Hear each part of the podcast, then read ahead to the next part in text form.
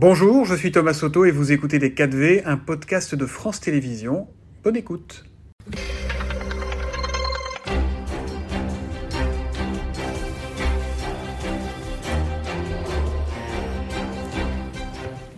Bonjour et bienvenue à vous, Clémentine Autain. Euh, nous sommes dans le petit studio puisqu'une partie du personnel de Télématin, je le rappelle, est en grève.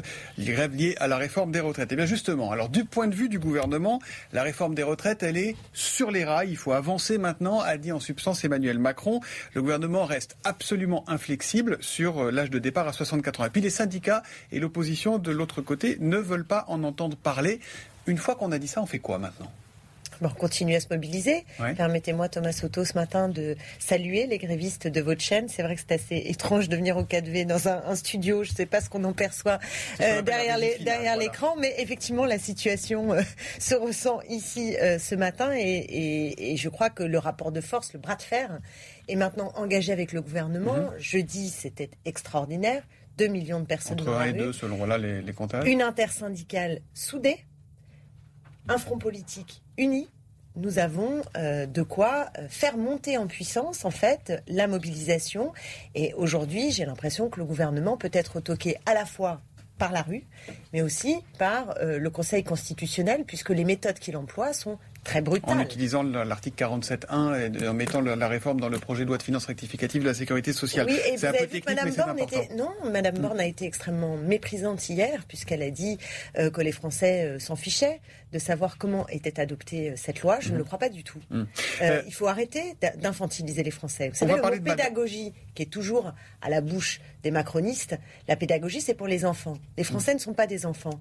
Les Français ont compris ce qu'il y avait dans cette loi. comme des enfants, là, avec cette réforme, oui, nous sommes euh, des citoyens adultes et nous avons très bien compris, il s'agit de faire travailler les Français deux ans de plus. Mm. Qui va payer la facture des choix politiques du gouvernement au service des grands groupes économiques et au service des hyper riches Ce sont les plus modestes. Ce sont ceux qui ont commencé à travailler plus tôt. Ce sont les caristes. Ce sont les infirmières. Ce sont ceux qui travaillent en 3-8. Ce sont ceux qui n'en peuvent plus arriver à 60 ans et qui ont droit à quelques belles années de retraite. Aucune avancée dans ce texte?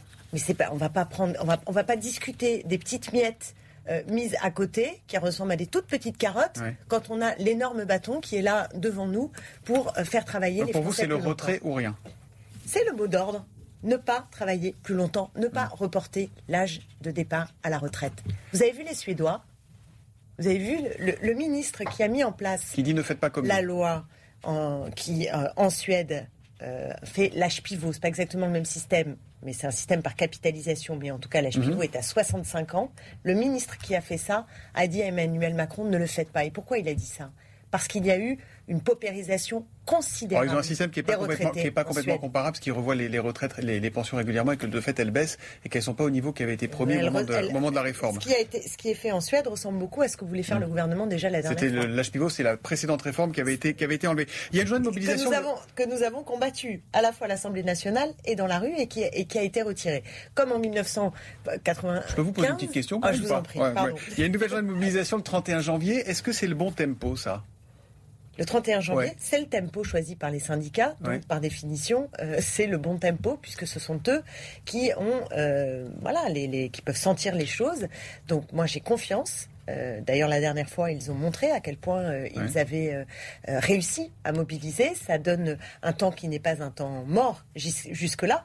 c'est Certains disent qu'il faut, il faut des opérations coup de poing entre temps. Vous, êtes favorable à ça ou vous dites quand même essayons de ne pas trop embêter les gens? Il faut une montée en puissance. Chaque jour, il y a en réalité soit des grèves dans certains secteurs, soit mm. des AG, des assemblées générales, soit des meetings. J'étais hier soir à Lille et mm. je serai jeudi soir à Bordeaux. Et Mais est-ce que, est-ce que sur les actions Toute coup de poing, la se mobilise également. Est-ce que sur les actions coup de poing, il y a une ligne rouge à pas franchir ou pas Ou est-ce que tout est possible, Moi, la ligne rouge que je vois aujourd'hui, c'est celle du gouvernement. La ligne rouge, aujourd'hui, c'est celle du gouvernement mmh. qui n'a pas de majorité dans le pays pour le faire, puisque 80% des Français sont opposés, d'accord Et qui veut s'entêter pour mmh. euh, une grande régression qui ne vise qu'à une chose, c'est à répondre à leur obsession de la réduction de la dépense publique et des grandes largesses qui ont été données euh, par le gouvernement aux hyper Quand Philippe Martinez, par exemple, cible, cible Vincent Bolloré, est-ce que c'est pas jouer un jeu dangereux? Quoi qu'on pense, euh, montrer du doigt, dénoncer, ça n'a jamais amené des, très bonnes choses dans le pays comme ça.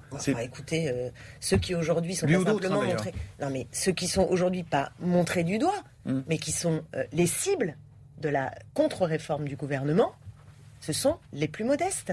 Ce sont les plus pauvres de ce pays, ce sont les premiers de corvée, ce sont ceux qu'on a salués au moment euh, du Covid, parce qu'ils font des activités qui nous sont essentielles et pourtant bien qu'ils fassent des activités essentielles, on leur demande sans arrêt de serrer la ceinture, on leur demande sans arrêt de faire des efforts.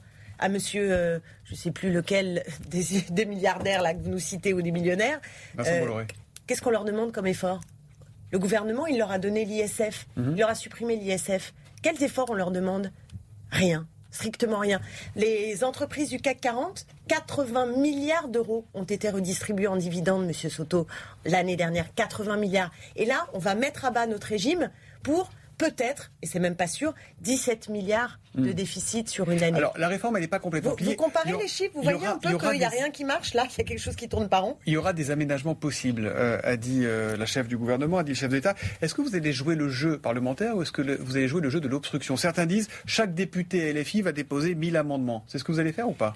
Et non, c'est pas comme ça que ça va se passer parce que la dernière fois, nous essayons de gagner du temps. L'obstruction, elle sert à ça, c'est-à-dire en fait la méthode qui consiste à euh, poser, reposer des questions, euh, de mettre une foule d'amendements pendant que la mobilisation monte en puissance. Bah, pas toujours. Vous savez, la dernière fois, on a fait beaucoup avancer le débat. Mais là, est-ce que vous allez Vous auriez écouté la commission, vous auriez vu que nous avons, pendant ce temps-là, soulevé énormément de lièvres. Donc, je ne crois pas que ça ne fasse pas avancer. Et là, comment vous allez vous comporter Là, le problème, c'est que la méthode retenue par le gouvernement, qui est donc une sorte de 49-3 déguisé, qu'on appelle le 47-1. C'est 20 jours de débat maximum à l'Assemblée, sinon le, le, texte part en l'état de départ. Et eh ben donc, vous avez tout compris. Donc, s'il y a 20 jours que le Non, mais donc vous, donc vous avez la réponse à la question presque que vous posez. Si nous n'avons que 20 jours, qu'en plus le gouvernement a choisi de mettre l'article qui concerne l'âge légal en article 7, c'est-à-dire à la fin, mhm. notre enjeu, c'est d'avoir non seulement un débat sérieux sur le fond, euh, mais également d'arriver jusqu'à l'article 7 pour pouvoir débattre de tout ce qu'il y a dans la loi dans les 20 jours qui sont contraints. Donc j'appelle celles et ceux qui nous regardent à prendre la mesure de la brutalité, de la rapidité avec laquelle le gouvernement veut avancer. Et donc le 31, il y a un enjeu à ce que nous soyons euh, beaucoup, beaucoup plus nombreux que la dernière fois, parce que c'est le seul moyen de faire reculer le gouvernement, et c'est pour ça que tout à l'heure je vous parlais de 1995, parce que en novembre-décembre 95, j'y étais, moi c'est quand j'ai commencé euh, à m'engager politiquement, Donc et nous avons réussi. C'est d'essayer de tout bloquer. Nous avons réussi, mais ceux qui bloquent, c'est le gouvernement qui bloque. Quelle, légitimité a-t-il Il n'est pas légitime, le gouvernement Pas à faire ça. Non, il n'est pas légitime à faire ça. Ah, il, sort, d'une majorité qui sort des urnes, quand même. Pas, ben non, il n'a pas de majorité dans les urnes à l'Assemblée nationale. quand même. Elle est, mais il n'a pas de majorité. Mais le, dans le pays. Jusqu'à preuve du contraire, il est légitime puisqu'il n'a pas été renversé par une motion de censure. Est-ce que vous trouvez légitime d'imposer une telle loi qui est rejetée par 80% des Français? Moi, je trouve rien. Mais qu'est-ce que vous répondez à ceux qui, comme Jean-Pierre Raffarin, disent que la Nupes ne cherche pas le rassemblement, qu'elle cherche à exciter, à intensifier sa propre mobilisation? On cherche le rassemblement des Français. Je pense que d'ailleurs le rassemblement des Français euh, euh, est, avancé. Mmh. Euh, vous l'avez vu dans la rue. Et vous l'avez vu également dans tous les, toutes les mesures d'opinion, puisque plus le gouvernement essaie de faire de la pédagogie sur sa réforme, plus les Français sont contre. Les Français disent on veut une réforme, mais pas celle-là, si on, synthétise. Oui, mais enfin, plus, ils nous expliquent ce qu'il y a dedans, moins les Français en veulent. Donc je pense qu'ils ont compris. Et d'ailleurs, c'est un naufrage. Vous avez vu M. Riester hier, un des ministres du gouvernement. Qui euh, reconnaît qu'il y a un problème avec les femmes qui seront ah pénalisées oui, par la Il faut voir la vidéo, je vous assure, il faut voir la vidéo. Je veux dire, il pédale dans la smoule. Hein. il pédale totalement dans la smoule et ça se termine où il est obligé d'avouer que oui, c'est une loi qui va être néfaste qui va pénaliser les femmes. Vous dites qu'il y a un problème de méthode, un problème de, fond, un problème de forme. Sur la forme, Marine Le Pen, elle veut un référendum. Elle va d'ailleurs déposer une mesure référendaire. Euh, est-ce que vous la suivez là-dessus? Pour l'instant, c'est pas la méthode qu'on a retenue, puisque euh, vous avez un gouvernement qui avance. Donc moi, je veux bien qu'on demande un référendum, pourquoi pas aux Français. Mais le problème, c'est que euh, on n'est pas dans cette temporalité-là. Donc je pense que pour l'instant, c'est par la mobilisation sociale, euh, à laquelle d'ailleurs l'extrême droite ne participe pas et n'a jamais participé dans l'histoire de notre pays. Hein. vous savez, les grandes conquêtes sociales, la majeure partie, on les a eues parce qu'il y a eu. Eux disent on se bat à l'Assemblée. Voilà. Oui, enfin, je pense que ça va pas suffire de se battre à l'Assemblée nationale, il faut se battre également là où nous en avons les moyens. La grève est un puissant levier, reste un puissant levier, et euh, manifester est également celui qui permet de donner à voir le nombre. Et ce qui fait peur au gouvernement, forcément, c'est ce nombre, parce que c'est lui qui peut euh, réussir à obtenir, à arracher le retrait nécessaire de ce funeste projet. Nous, ce qu'on veut, c'est une retraite pour les vivants. Vous mmh. voyez, Monsieur Soto, on veut une retraite pour les vivants. Sinon, comment ça va la famille? La famille. Euh, oui. Tu veux parler de quoi De mes bah, enfants Non, non, non, non. Notre famille politique, le, PS est en pleine tourmente. Est-ce que ça vous interroge qu'un parti soit pas capable de faire une élection, un congrès pour élire un responsable sans qu'il y ait des soupçons de fraude, alors qu'il n'y a quand même pas des millions d'adhérents? Bah, écoutez, je suis, un peu triste de voir euh, ce qui se passe au Parti socialiste.